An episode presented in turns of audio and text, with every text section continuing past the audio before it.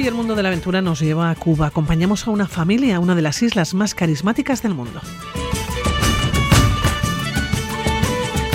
Conocemos propuestas de turismo sostenible. Nos lo cuentan personas originarias de Kenia, de Guatemala, de Eslovenia o de Chile. Continuamos en Ecuador, en Quito. Lo hacemos con Marina San Pedro. Comenzamos.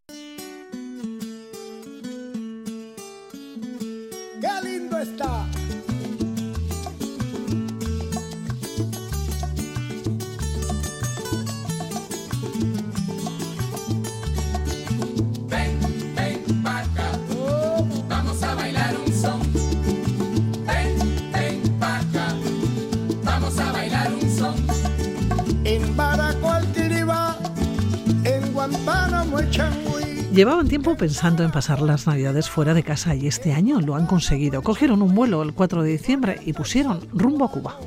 Que es el que me gusta a mí, en Oriente el son cubano, que es el que me gusta. Un viaje diferente y es que esta vez iban a cruzar el charco con los cuatro integrantes de la familia. La ruta fue obra de Laita y es que esta era la tercera vez que iba a viajar al país. El recorrido, la parte occidental de la isla, comenzando por La Habana. Y repite el estribillo, apréndete bien el paso. Y repite el estribillo. Se han alojado en casas particulares, se han relacionado con los nativos, se han acercado a sus gentes, han disfrutado de playas, de la música, de la gastronomía. Un viaje para no olvidar que promete no será el último a la isla. Vamos a bailar un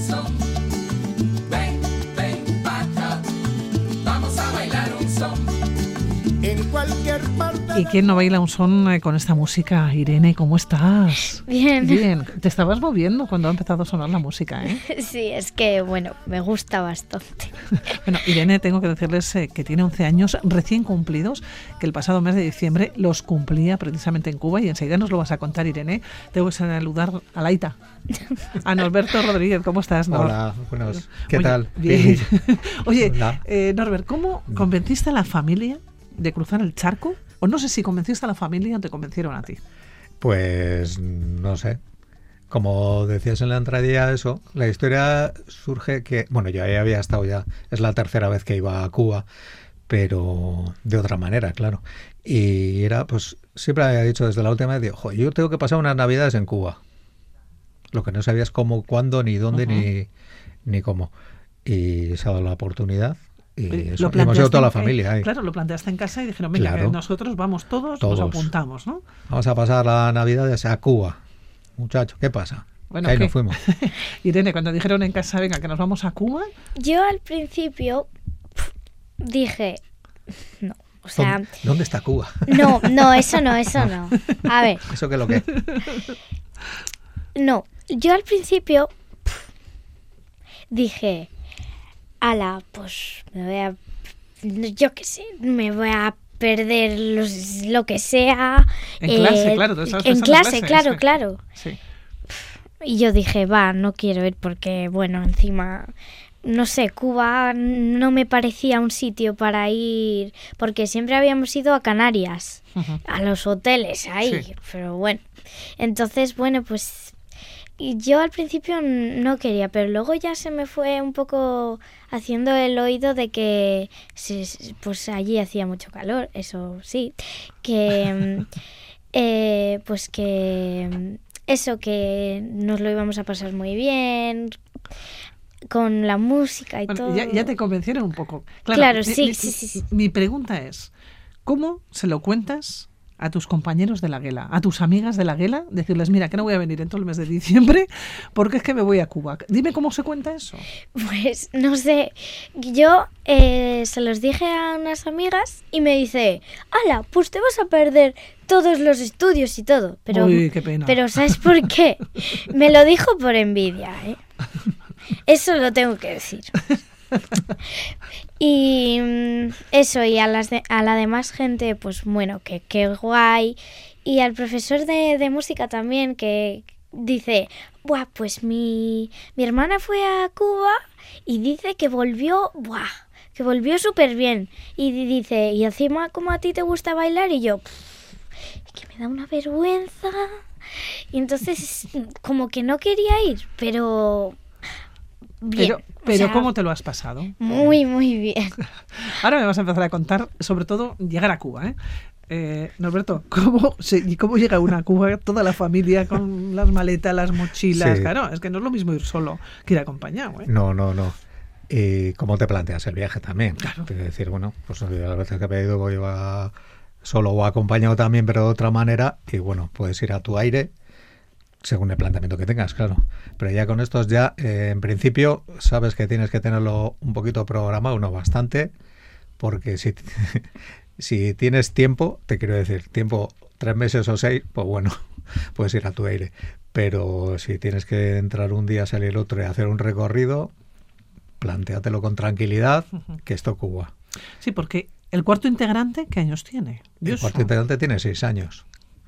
Pero yo creo que se la toma. Irene, yo sé- claro, es la primera salida al otro mundo, porque es otro mundo.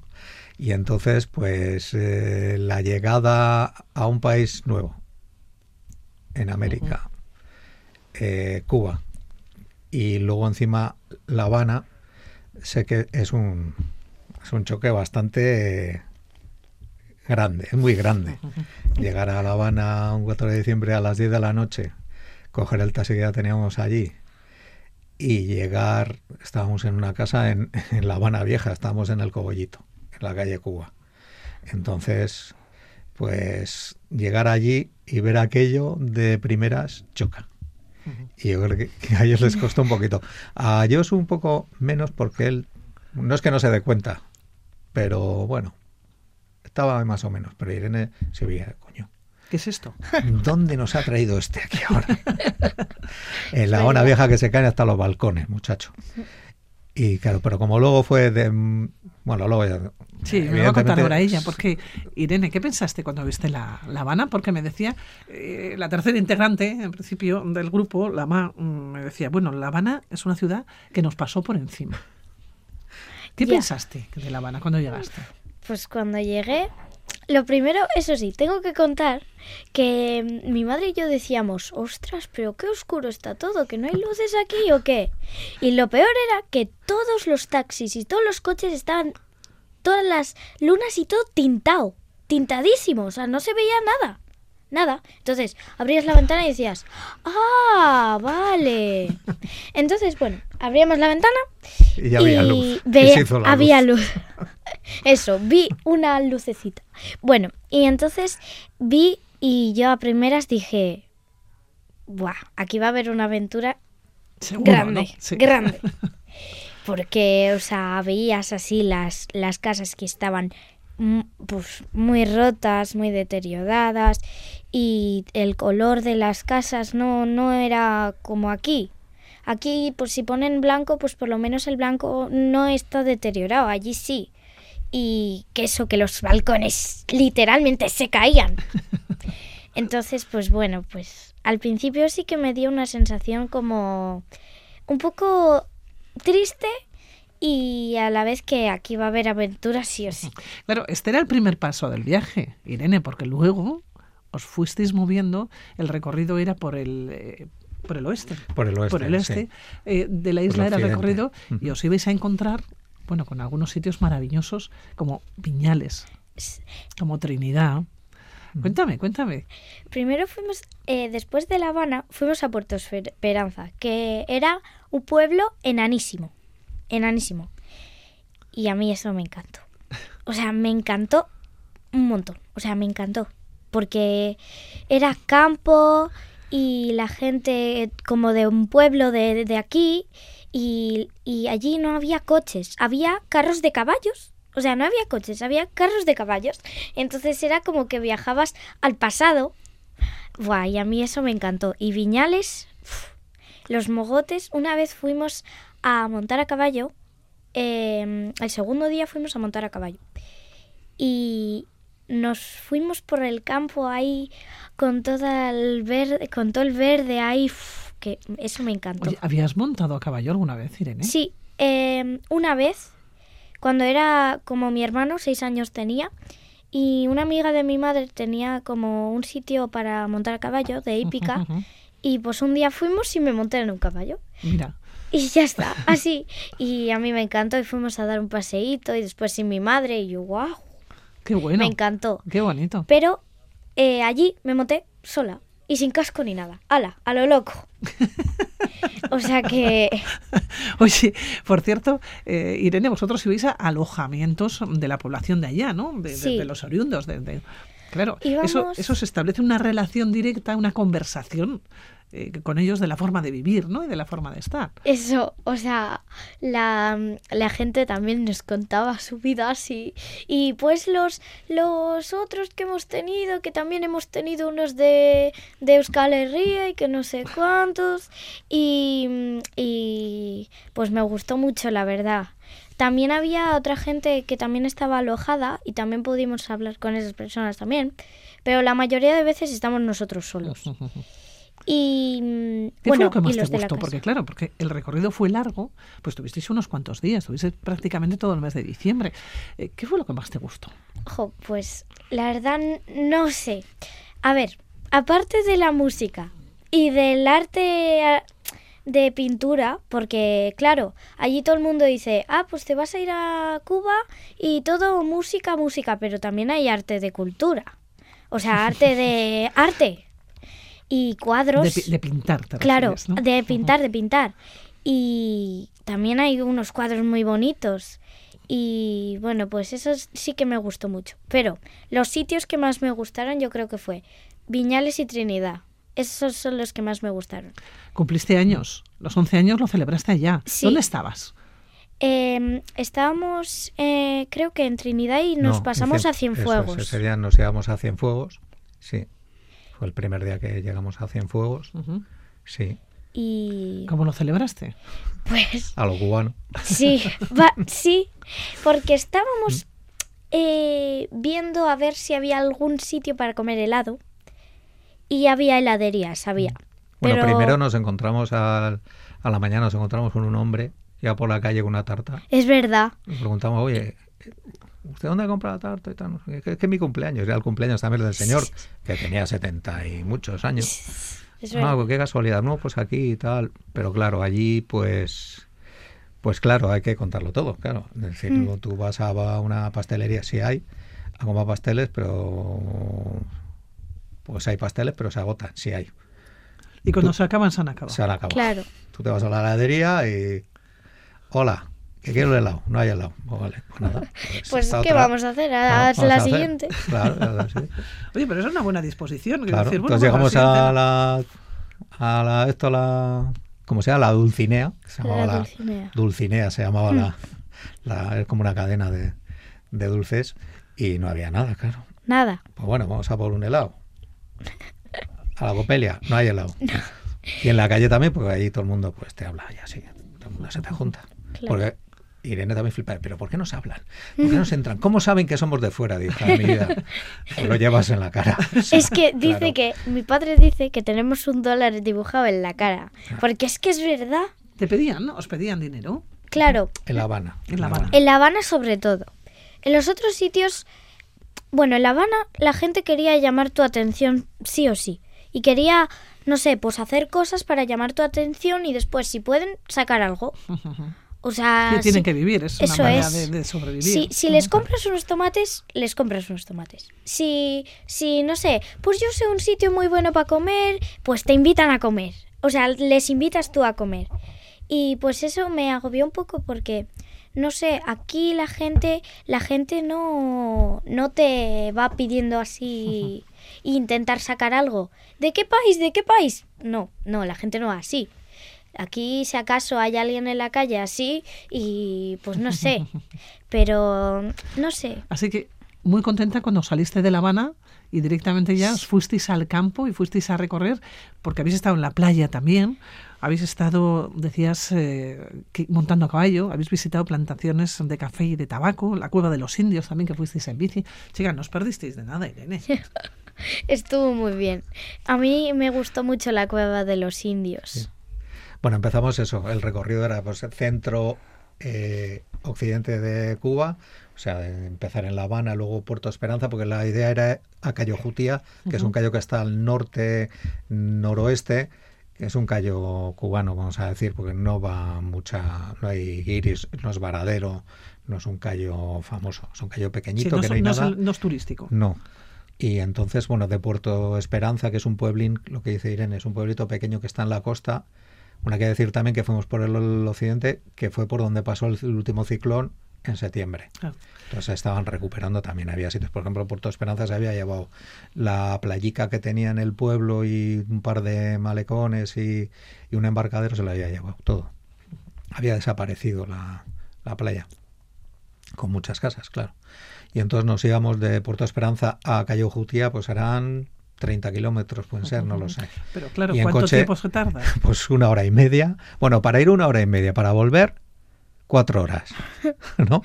Entonces, pues eso, íbamos allá a Cayo Jutía, tienes un chiringuito ahí para comer, que es del es oficial en el gobierno, te comes tú lo que quieras ahí, tus camarones, tus cosas, y estás en la playica, eso está muy bien, porque no hay guiris. Pero tienes que contar Cuéntalo todo. el, el, el viaje, el El viaje. es lo mejor, claro. Porque de, eh, estábamos en Villanes y fuimos a Cayo Jutías. Allí había un señor, bueno, amigo de los de la casa, que nos llevó en un coche que era, ¿qué era? Un Ford de 1956. Así. Mm. La carretera, ¿cómo estaba? Pues es la, peor- la peor carretera asfaltada de Cuba. No hay más, o sea, Con muchos Más agujeros. Todos agujeros. imposible. no se veía el asfalto, solo se veían agujeros. Con- encima, con ese coche, madre. Pero el coche sería precioso. de Esos coches antiguos sí, sí, sí. ¿no? Sí, sí. Claro. Son de esos clásicos también que te encuentras mucho en La Habana, que también estuvimos dando una- lo típico, lo, la alquilas una hora, dos horas para darte una vueltica por ahí por, por Por- La por Habana. hacer la gracia, Sí, lo que pasa que en La. Habana, pues los son, son del 56, son del 58. Evidentemente, pues eh, la mitad, cuarto y mitad, el motor es de un lado, las ruedas son de otro lado, pero lo tienen cuidado. Pero ahí en el pueblo, pues cada uno tiene el suyo, que a saber dónde lo saca, de dónde viene, a dónde va. Y ese, ese era el 56 y el motor lo tenía el 56, era original. Y de hecho, eso, cuando fuimos para allá, él nos dejó en el callo. Dice, va, luego vamos a recogeros. ¿A qué hora? A las 4, venga. Y tiramos para allá y nada más salir de Calle Jutía para volver al pueblo, pues rompió un manguito, el que iba al depósito, y, y nos quedamos. Es que ya estáis tirados. Sí, Sí. pero bueno, el hombre ahí soluciona, ahí se Eso soluciona todo. Forma, forma parte de la aventura. Empezó, Sí, es eso, empezó eso a... Mi hermano ha recibido eh, clase de, de... Mecánica, Mecánica. Mecánica con seis años. aplicada, sí. Sí, o sea, porque sí, ahí. Porque mm, empezó a chupar el aire que había de la gasolina. Así como... Así. Y después, bueno, lo que... Bueno. Y después se puso debajo del coche con una... Un gato eh, De un hidráulico de 1956 Eso es, también, la también. original del coche. También, básicamente. Bueno, y va, se pone y empieza a mirar el manguito y no sé qué, a ver si tenemos un tapón de una botella, que no sé O sea, pues cuando íbamos parando, pues eh, paramos un poquito más adelante, donde un colega que le dejaba una botella de agua llena de gasolina, echábamos, luego tirábamos para para un otro colega que era medio mecánico, dejamos un manguito. El manguito también era de 1940, ponía el manguito. Pero eso el es manguito se rompía, sí, Eso se es te hacía lo- maravilloso, claro. Llegamos al pueblo, el pueblo antes era San Lázaro, no el día antes, y entonces había fiesta en el pueblo. Buah, Pues bueno, pues ahí te juntas y te da igual. Petao, petao. Claro, petao. Pues ya, ya bueno. bailar, Irene, que a ti lo que te gusta es Eh, bailar. Bueno, pero no nos paramos. Porque no nos paramos. Pero lo peor era que ya se estaba haciendo de noche. Y no teníamos linterna en sí buena. Teníamos del móvil. Sí. O sea, una linterna de mierda. Frontales y esto sí llevábamos sin linterna porque sabíamos dónde vamos, pero no. Eso. Y entonces, ay, con la linternita, ay. Y yo con el MP3, a ver, ¿esto da luz o no? No da luz, sí da, no, no, no Pues da. esas aventuras. Bueno, Irene, ¿cuántas aventuras has contado a tus amigas? Ya. Bueno, eso lo, no es que lo hubiera contado, porque, bueno, Pero les habrás contado muchas cosas que has sí, hecho, ¿no? hice una presentación. Nadie ¿De me dijo ICAS? nada, la ¿De la hice yo. Sí. Sí, la hice yo porque sí. Nadie me dijo nada. Pero bueno, les dejarías impactadas a todas. Y a todos, los de la vela, ¿no? Bueno, sí. Y al andereño también, entiendo. Sí, al andereño sí. Con envidia. Bueno, luego, luego tiramos de ahí de, de a mí me Puerto- estás dando claro, mucha envidia, ¿eh? Bueno, De Puerto Esperanza ya tiramos ya, eso sí, para Viñales, que es campo campo y es donde está vuelta abajo y vuelta arriba, que es donde sale todo el tabaco más famoso de Cuba. También se le había llevado todo, o sea, todos los secaderos de tabaco son secaderos, son pues eso, cabañas grandes, cabañones de madera con, con el techo de guano que es pues una palma, techos de palma, de, de palmeras, de allí, de palma real. Eso se lo llevó todo y lo estaban recuperando y eso, y ahí estaban. Y entonces Viñales ya es como no selva, pero es muy verde. Ahí Qué están bonito. también, eso está el Valle de los Ingenios. Los ingenios eran donde las, estas azucareras, las, los ingenios que se llamaban, eran las fábricas, eran donde Ahí estaban las plantaciones. las plantaciones con las fábricas azucareras y demás. Que queda alguna, te van por ahí en un trenecico que, tienen de pues para ver eh, por dónde estaban y así. De allí tiramos de Viñales, ahí sí que nos fuimos un día a caballo y al día siguiente nos fuimos en bici a la Cueva del Indio, al Palenque y demás. Entonces se nos juntó el día anterior que habíamos ido en la- el caballo y al día siguiente en la bici, que ya fue un poco más duro. No por bueno, las para cuestas, ti y para mí. sino por el sillín. Y tanto. Porque ya teníamos el Claro. culo ya del caballo, ya bien. ¿Sabes que, estaba, trote ya. ¿Sabes que estaba pensando, eh, Norbert? Ahora, el próximo año, ¿dónde les vas a llevar? Porque ya Al Gorbea. tienes al Gorbea, Al que Gorbea está muy bien Gorbea, pero ya después de esta experiencia, ¿a dónde les llevas el próximo año? A ver, ¿No? Es que eh, hemos hecho este viaje tan así porque el año que Tan viene... bonito, ¿eh? Sí, tan bonito. Porque el año que viene voy a ir al instituto. Entonces, en diciembre, pues vamos a tener todos los Exámenes. exámenes y... Entonces, pues... Va a ser más complicado Sí. todo. Oye, ¿volverías a Cuba, Irene? Eh, yo ya he dicho que voy a volver. Mm, Encima, mi madre me sacó una foto en Viñales, a la salida de Viñales había un volverán. Y yo, sí volveré. Y me sacó una foto ahí, porque voy a volver. No sé con quién volveré.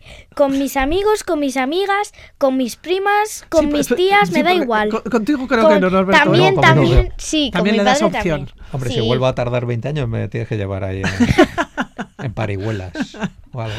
Oye, la gastronomía, ya, ya para despedir, ¿eh? pero la gastronomía, Irene, ¿lo que más te ha gustado de comer? ¿Comer? De comer. Sí, no. Eso, comer y, y la música, eso te voy a preguntar. Pues mira, comer y música, eh, que se encendió la bombilla macho, ¿verdad? Nos fuimos al teatro, Na- uy, perdón, al Hotel Nacional en La Habana. Es verdad. El primer día dijimos, eh, ¿aquí hay cena pa ¿Hay cena de Nochebuena? Sí, pues píllanos. Y nos fue, estuvimos cenando, hicimos la, ne- la cena de Nochebuena Con música en directo. con un concierto. Alain Pérez. Alain Pérez, vamos, que es un artistazo que estaba en Iraquere, ha tocado con, con, pues, con un mogollón de gente, ¿no? Ya, ya sí, Qué maravilla. con Paco de Lucía, y ahí estuvimos, o sea, ahí se juntó todo ya. Qué envidia. Dijimos. ¿Se imaginan? O sea, fuimos de Pasar- menos a más. Pasar la Nochebuena, la noche de Nochebuena, lo que es Ya. la familia, en Cuba, en La Habana, en un concierto. Eso es. Eso y es llegar encima allí Es el paraíso. En un ¿eh? coche en un clásico también. también. Pues una cosa que me sorprendió, porque antes, claro, yo la última vez que fui a Cuba no había internet ni había nada. Y ahora lo único que ha cambiado es que hay internet y hay teléfonos móviles, cuatro o cinco. Y hay una cosa muy curiosa que es como el Hoover de allí, que se llama la nave. Entonces tú, en esa aplicación de cubano, tú llamas a un coche, tú dices, te quiero ir a-". vienen, te van a y buscar, vienen, sí. te vienen a Ujú. buscar. Y claro, oye, nos viene también un Pontiac de 1956 que se caía a pedazos, ¿verdad? Muy bonito. Bueno, pero pero estaba mejor que el otro, ¿eh? Eh, mejor, bueno, mejor Eh, que todos. el otro no tenía demás. ventanas, así que Claro. Bueno, Entonces llegar se- con así eso, pues, el aire. solo faltaba Frank Sinatra y, Qué bueno. Y tanto. Oye, Y Irene, Compay. ¿vas a venir otro día a seguir contándome cosas? Sí, Sí. Vienes, ¿no? pues por mí Estabas, ner- sí. estabas nerviosa antes de entrar, pero creo que se te han pasado. Sí, ¿no? joder, pues sí, sin darme cuenta. Irene, Norberto Rodríguez, que ha sido un placer que hayáis estado aquí esta mañana de domingo. Que os vaya muy bien. Igualmente. Pues hasta la próxima. Hasta la próxima. Hasta la próxima. Agur. Agur.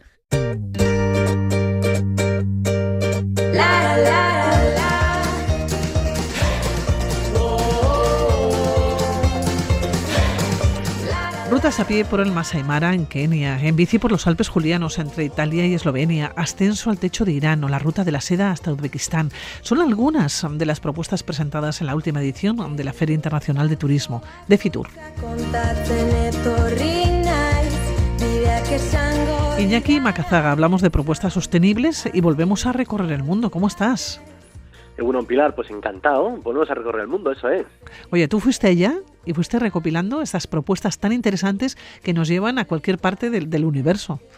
Eso es, pues ir a esta feria internacional que se celebra todos los años en Madrid, Fitur, y ya con el tono, con el entusiasmo, con el optimismo de años previos al COVID, ¿no? Ya han desaparecido las restricciones, incluso China abre ya sus fronteras para que viajen eh, todos sus habitantes por el mundo, entonces todo el turismo, todo el sector está siendo súper optimista, además con un gran compromiso por la sostenibilidad y se han dado cuenta que la gran demanda de la gente es pues hacer viajes largos, muy, muy, muy en contacto con la naturaleza, así que para mí fue muy fácil encender el micrófono y traerte voces con propuestas diferentes que yo creo que nos va a gustar a aquellos que les gusta recorrer el mundo con las botas de Montepuestas. Oye, la primera propuesta, con las botas eh, de Montepuestas, ¿a dónde nos lleva?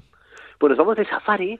Eh, no sé si te acuerdas que este verano se viralizó bastantes imágenes, eh, jo, que los safaris casi casi hay más jeeps que animales en muchos eh, parques nacionales.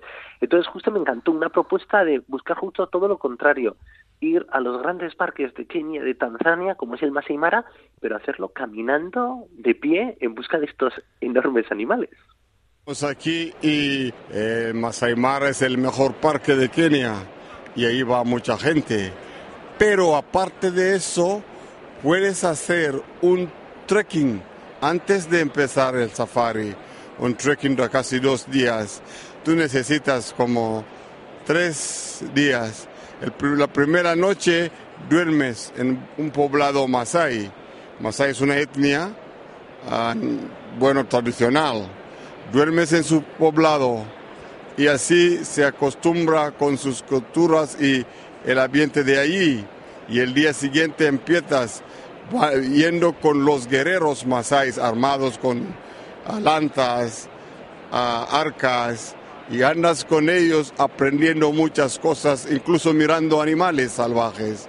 Se aprende a las plantas, porque los masáis usan plantas como medicinas, te van andando con ellos, se muestran las plantas, incluso huellas de animales salvajes, huellas de elefantes, huellas de leones, huellas de cebras.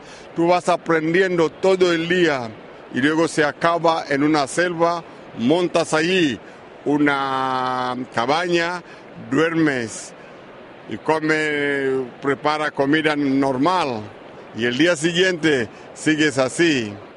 Bueno, en este trekking se puede acercar animales, los eh, herbívoros a 10 metros por ahí, las cebras 10 metros, pero animales peligrosos como los búfalos, elefantes, leones, eso se ve de lejos, porque ya acercar es ponerse, ponerte en peligro.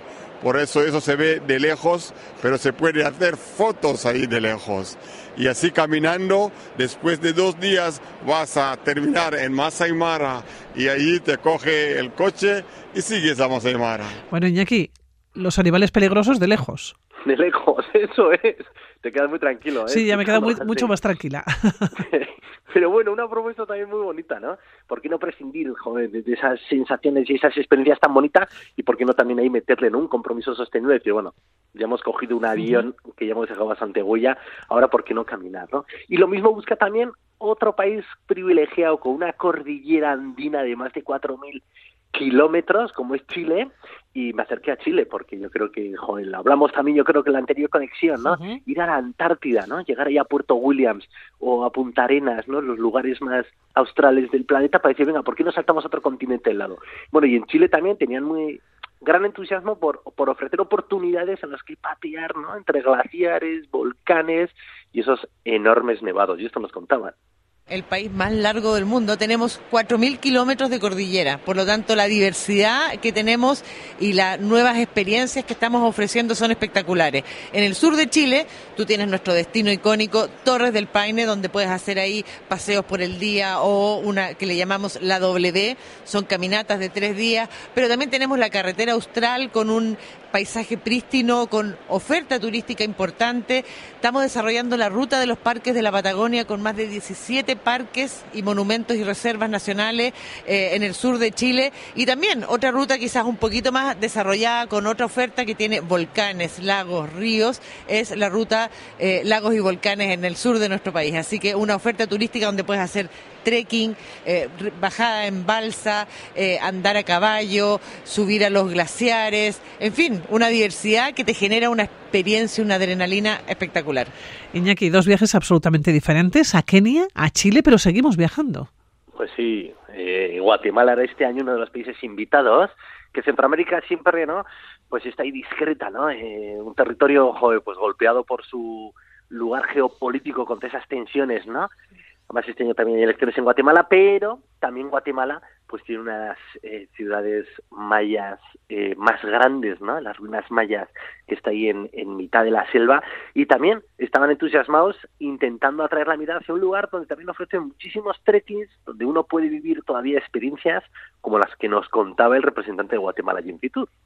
En el más que últimamente los aventureros están haciendo es ir eh, a caminata desde, desde la ciudad de Flores, Tikal, que es desde la ciudad de Flores, Petén, perdón, que es una isla en el lago de Petén Itzá, que es por cierto preciosa y colonial, eh, y luego ir caminando hasta la ciudad, hasta la ciudad perdida, digamos, de La Danta, que son más o menos una aventura de cinco días. Eh, dentro de la selva, vas caminando entre la selva a caballo o a burro, y pues nada, es una caminata que van, vas durmiendo de, durante toda la selva hasta llegar a La Danta. Y eso es realmente impresionante. Y además, como tú bien mencionabas, el tema de los volcanes. Guatemala cuenta con 33 volcanes, tres de ellos activos, el volcán de Pacaya, el volcán de Fuego y el volcán Santiaguito.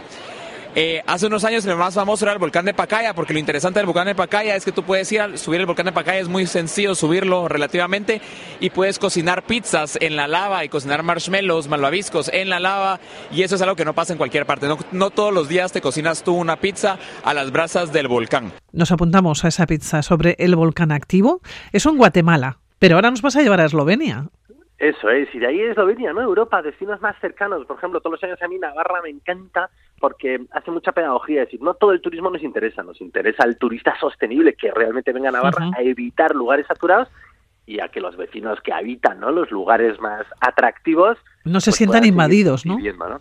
Y vi que en mitad de Europa tenemos los Alpes Julianos, ahí entre Eslovenia e Italia, y han hecho eh, han diseñado una ruta circular por recorrer todos los Alpes y casi casi ascender un 9000. Vas acumulando casi 9000 metros de desnivel durante 20 etapas que se puede hacer en una semana. Así que cogí el micrófono y dije, bueno, por favor, explícame esto que es de los Alpes Julianos. Bueno, les propongo uh, la ruta que se llama Juliana Trail. Uh, la hemos hecho hace dos o tres años es la ruta, una variante es de, para hacerla en bici, en bicicleta, bicicleta de montaña y otra es de senderismo, hacerla, para hacerla andando. Es una ruta de 175 kilómetros, 20 etapas, más de 9.000 metros de desnivel uh, y van a conocer los pueblos, los lagos, ríos, montaña, y todo lo que, lo que tenemos en, la, en nuestra zona, en la zona de los Alpes Julianos. A lo mejor la etapa desde Kranjska Gora, que es una estación de esquí muy conocida, eh, por el paso de Vršić, que está a 1600 metros de, de, sobre el nivel del mar. Es una carretera panorámica y luego eh, eh, baja al valle del río Socha, que es un río precioso de un color esmeralda muy bonito y eso es, es una etapa muy, muy bonita. Iñaki, nos has puesto los dientes largos, podremos ir a Masestán, podremos ir hasta Irán, que nos vas a acercar los desiertos, ascendemos al pico más alto, podremos ir a muchos lugares, ¿no? a muchos países, viajando siempre con la imaginación, pero lo que me gusta es que sea turismo sostenible, que nos ponemos las botas de monte y que no dejamos mucha huella. Eso es. Tenemos mucho mundo por descubrir, mucho mundo por descubrir además con las botas de monte, en contacto con la naturaleza y para tener experiencias como las que nos ha gustado siempre, ¿no? Nuevas que nos reconcilien con la vida. Uh -huh. Así que, no sé, Pili, nos vemos en Krascagora, ¿no? Allí en Eslovenia. No, no, estaría mal, para ¿eh? ver ese agua bueno, turquesa. Me, me, quedo con los Masaimara, ¿eh? Sí, sí, ya te he visto, pero bueno, de lejos, ¿eh? los búfalos bien, pero ojo con los elefantes. Bueno, pues Iñaki Macazaga, Millasker por estar hoy con nosotros, por traernos el turismo sostenible. Que te vaya muy bien, Iñaki. Hecho, verde. Agur. Agur.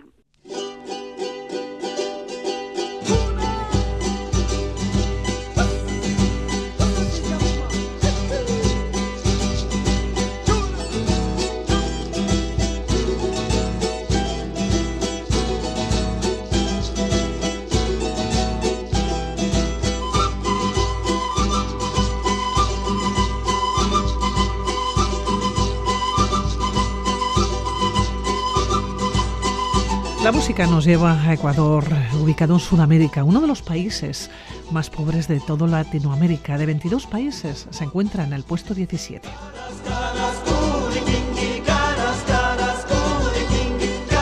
Nuestra invitada llega desde Quito. Forma parte de la Fundación Maquita de Ecuador, una organización vinculada a Vitoria Gasteiz desde hace años a través de proyectos de cooperación para el desarrollo.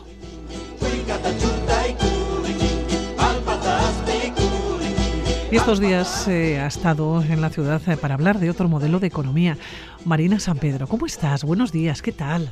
Buen día, qué gusto estar en este espacio, muchas gracias. Oye, Marina, ¿qué tal tu paso por Vitoria?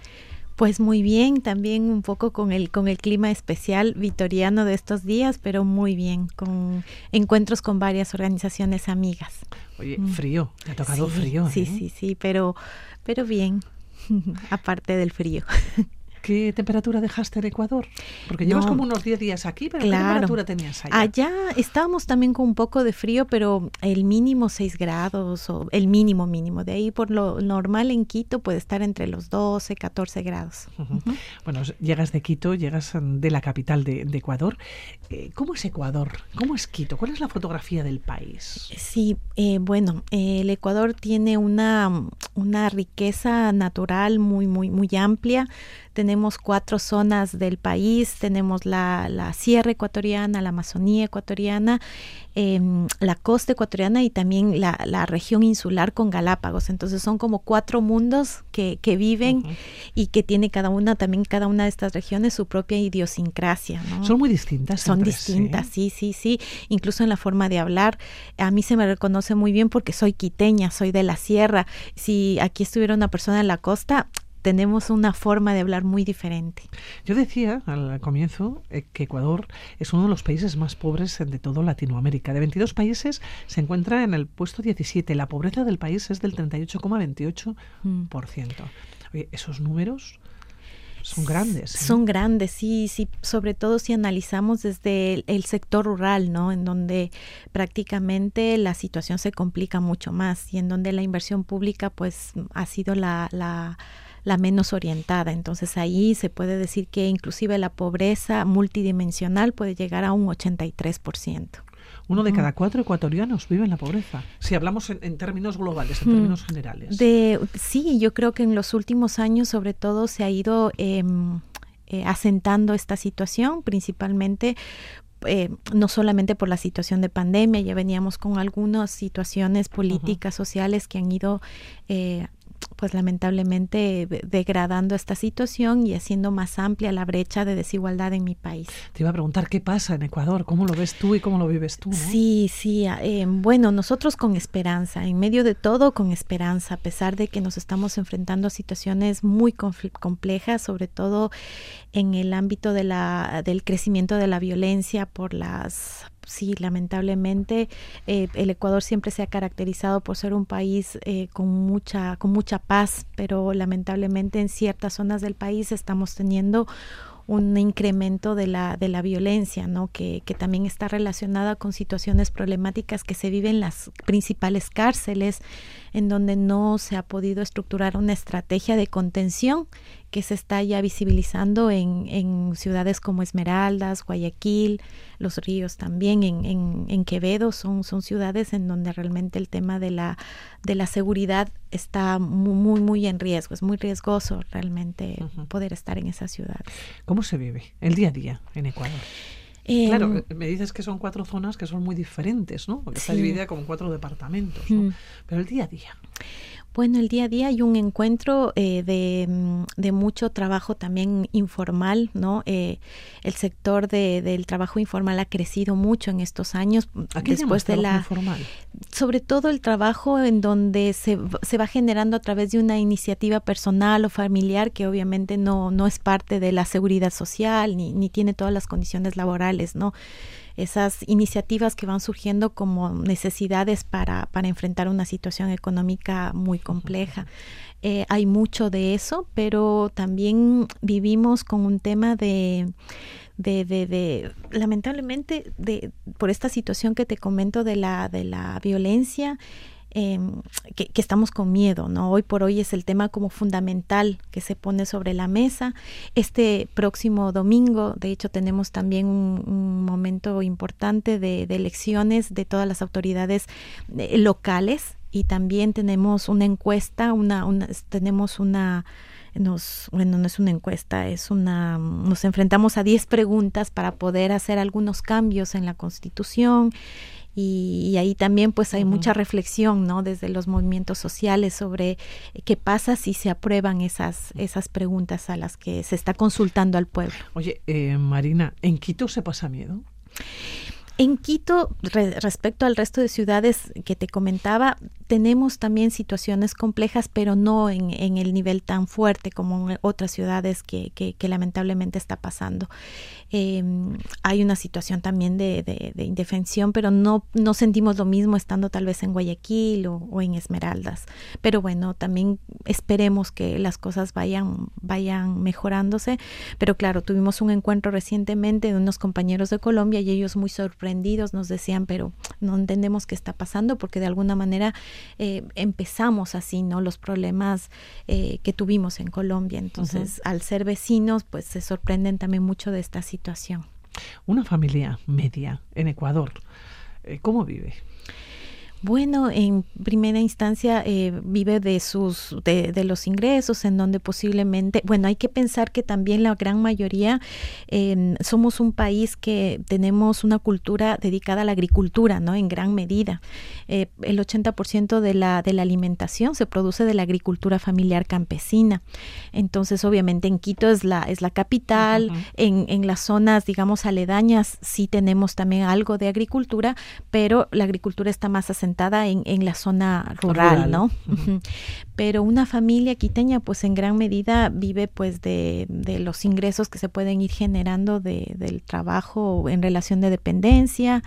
Por lo general la, pareja como tal trabaja entre, entre los dos y, bueno, el promedio también eh, hoy por hoy en, de familiar están entre dos, dos a tres hijos, entonces una familia está conformada más o menos, pero en muchos por cinco personas, pero realmente va, va también una tendencia a que muchas parejas eligen solamente tener un, un hijo nada más. ¿Situación de la mujer? Sí, ahí estamos viviendo una situación bastante compleja. Lamentablemente hace, bueno, hace poco ha habido los movimientos feministas y colectivos feministas realmente ah, han alzado mucho su voz porque hemos tenido un, un femicidio icónico, lamentablemente, hace poco una, una persona fue asesinada en la escuela de policía por su pareja que era policía activo. Entonces esto realmente detonó un movimiento muy fuerte en defensa de, de los derechos, pero claro, este ha sido uno de los de los de esta situación que es porque realmente tenemos un número muy la punta del de así es así es. Y gracias sobre todo a, un movimiento importante y sobre todo a la fuerza de, de, la madre de esta víctima que fue quien puso en, en, la mesa no una situación tan compleja como esta. Y el día a día eh, para la mujer bueno, ahí también vivimos... A nivel de estudios, a nivel de trabajo. De, bueno, eh, del, del, de la población económicamente activa, el 43%, mm, si no recuerdo mal, precisamente corresponde a las mujeres. Estamos eh, luchando también porque esos espacios de brechas en la parte laboral se sigan, se sigan cambiando, ¿no? Eh, la educación es de difícil acceso también por esta misma situación económica que de alguna manera estamos viviendo. También se estima que más o menos 100 mil eh, jóvenes estudiantes de escuelas y colegios no han podido acceder en este año a la educación por diversas situaciones, ¿no? Pero en principal medida es también por la situación económica. Mm. Oye, eh, Marina, entre los cuatro departamentos, yo no sé si es fácil moverse entre uno y otro, si os movéis, eh, si viajáis, si podéis conocer o, si conoces, por ejemplo, ¿no? La verdad es que eh, es relativamente sencillo, ¿no? En un mismo día se podría estar en, eh, al menos en las tres zonas, en la costa, en la sierra y en la Amazonía ecuatoriana, en un día se puede, un poco apretadito, pero se puede, porque al ser un país, digamos, en extensión pequeña, es posible visitar esta, moverse con facilidad, eh, sea a través de tierra o, o sea también de manera aérea, ¿no? Es posible conocer los distintos espacios tan bonitos que tiene nuestro país. ¿Y lo hacéis? Sí, sí, sí. Personalmente a mí me gusta conocer mucho las zonas aledañas em, de Quito, pero también en la costa ecuatoriana. A mí me gusta visitar mucho la provincia de Esmeraldas, principalmente. Conozco bastantes lugares em, que están no tan centrados en, en la capital de la provincia, sino más bien que están más en la zona rural, que finalmente ahí es donde se encuentran esos lugares mágicos, ¿no? Que, que a uno le sorprende. Oye, ¿y la Amazonía? La? Amazonía es otro, otro lugar también muy, muy bonito.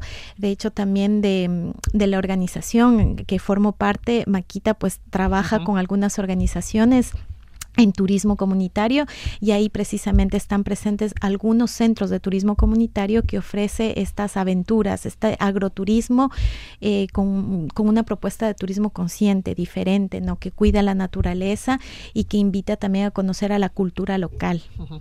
Oye, Marina, estamos hablando de un país agrícola, uh -huh. exporta cacao, sí, exporta dentro, bananas, es un país muy rico. Sí, sí, sí, justamente un país que, que tiene la posibilidad de una unos productos agrícolas importantes, camarón, eh, cacao.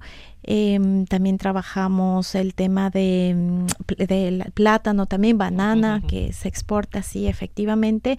Y en el tema del cacao, eh, interesante también comentar que um, muchos de la, mucha de la producción está sentada también en los pequeños agricultores, ¿no? Ese, ese cacao ecuatoriano no es de grandes extensiones en su gran mayoría, sino son de pequeños agricultores, pequeños agricultores que mantienen este, este producto y que, que, se va produciendo de manera importante en nuestro país. Además que tiene unas características muy importantes, ¿no? Es un cacao fino de aroma que realmente eh, es muy reconocido para la alta chocolatería. Oye, eh, por cierto, Marina, es un país rico en, en agricultura, eh, con muchos productos estupendos, ¿dónde se queda el dinero? Porque hablábamos de, de, que hay que hacer, ¿no? O hay que pensar en otro modelo de economía, ¿no? Que, así es. Porque hay hambre en Ecuador. Así es, así es.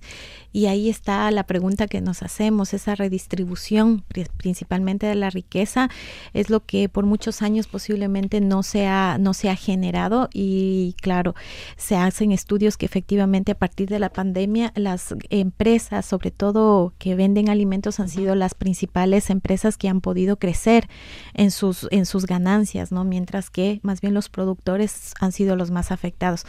Es una dicotomía que realmente no se entiende, pero que, que de alguna manera creo que ahí también se centra un poco la raíz de esta inequidad económica, ¿no? Entonces la pregunta que tú nos haces es un claro, poco difícil de poder responderla. Es, sí, porque Marina, cuando estábamos hablando al, al comienzo, me hablabas eh, que puede llegar la pobreza a más de un 80%, ¿no? En eh, multi, momentos, ¿eh? en, en, claro, desde una pobreza multidimensional vista desde uh -huh. todo ese, claro, ese ¿Dónde se queda el dinero? ¿Quién tiene el dinero?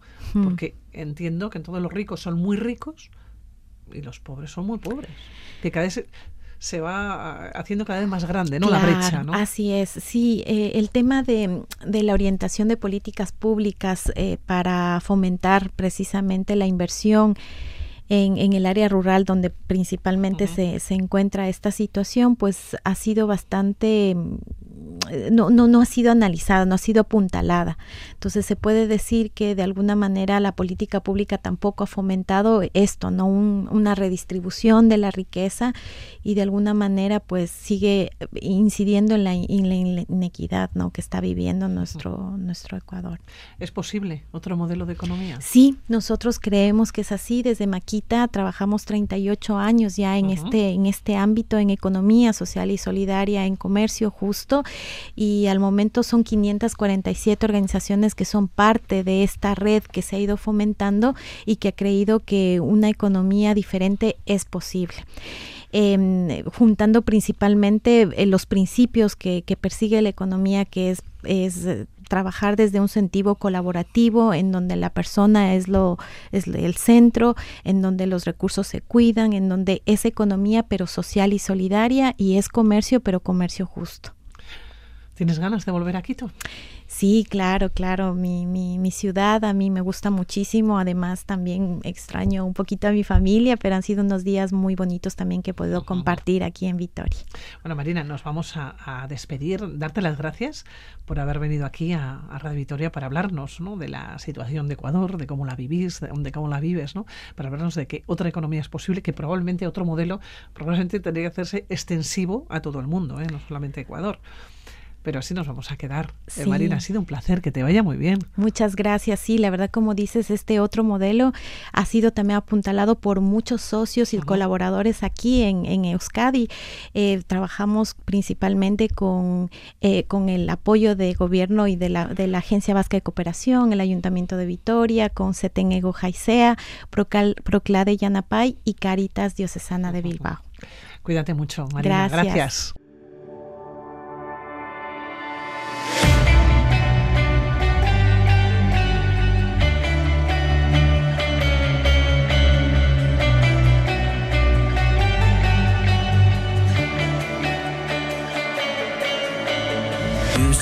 Hasta aquí el mundo de la aventura. Continúen en la sintonía de Radio Vitoria.